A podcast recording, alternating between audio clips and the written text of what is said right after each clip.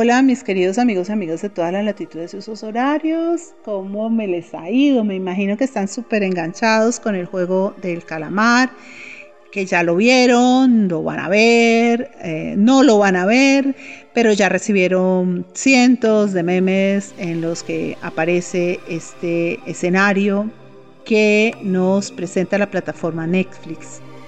Bien, a mí me gustaría compartir con ustedes algunos tips sobre la cultura y la historia de Corea. La primera es decirle que Corea es uno de los cuatro tigres asiáticos y por tanto allí el materialismo está muy, pero muy, pero muy bien visto. Tener cosas, desear cosas, ser codicioso, em, comprar los objetos de marca, gastar en grande, disfrutar la vida, ir a los mejores hoteles, tener los mejores carros, las mayores propiedades, es algo que se ve muy pero muy bien, se admira, se anhela y se respeta. También es el materialismo lo que te ubica socialmente en buena medida, es decir, mm, las personas que tienen más riqueza tienen derecho a pasar por encima de quienes no la tienen. Humillar, vejar, burlar, castigar, eh, hacer sentir la inferioridad al otro, hacerle cumplir tareas que a veces pueden resultar absurdas, pero que esa persona dichosamente realiza solo y únicamente por ambición de dinero.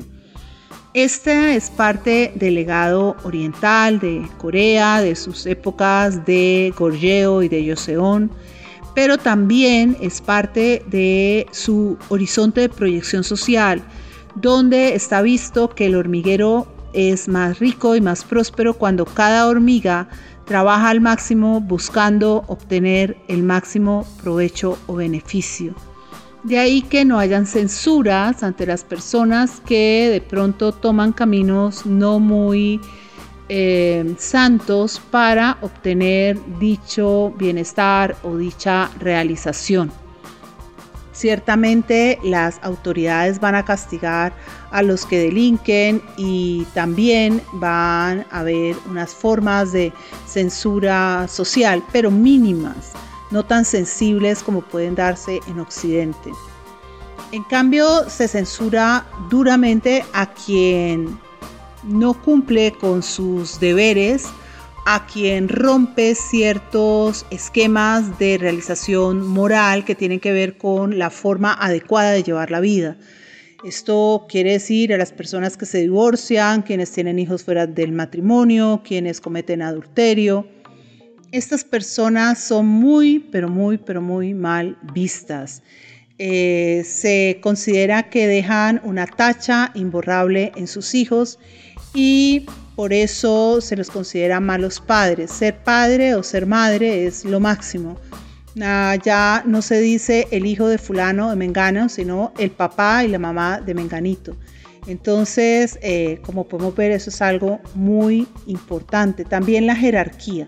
Es una sociedad profundamente jerarquizada, donde los superiores eh, se lo hacen sentir a los inferiores permanentemente.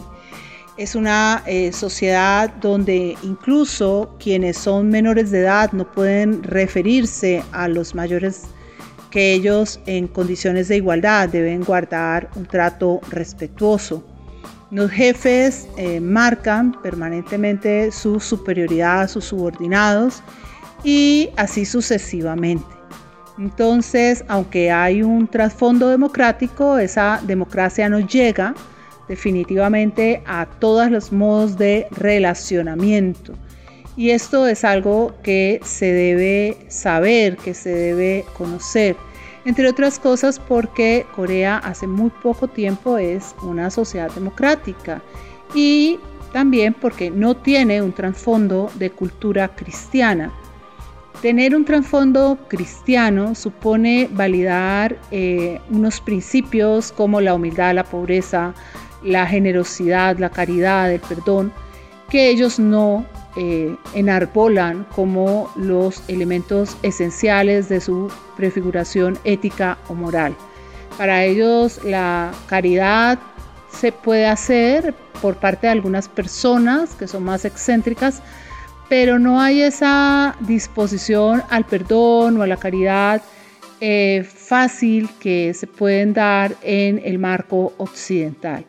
Entonces, estos son elementos que se deben tener en cuenta cuando se ve una serie de este tipo para poder entender por qué la trama eh, puede ser viable, por qué se puede llegar a desarrollar y por qué puede ser creíble en un punto que supera a otros escenarios similares, pero que se sienten más ficticios justamente por jugarse en contextos occidentales donde estos valores o estos modos de acción no están tan firmemente legitimados. Espero disfruten su serie y me cuenten qué les gustó, qué no les gustó, qué les inquietó y también me comenten si están o no de acuerdo con lo que les estoy planteando.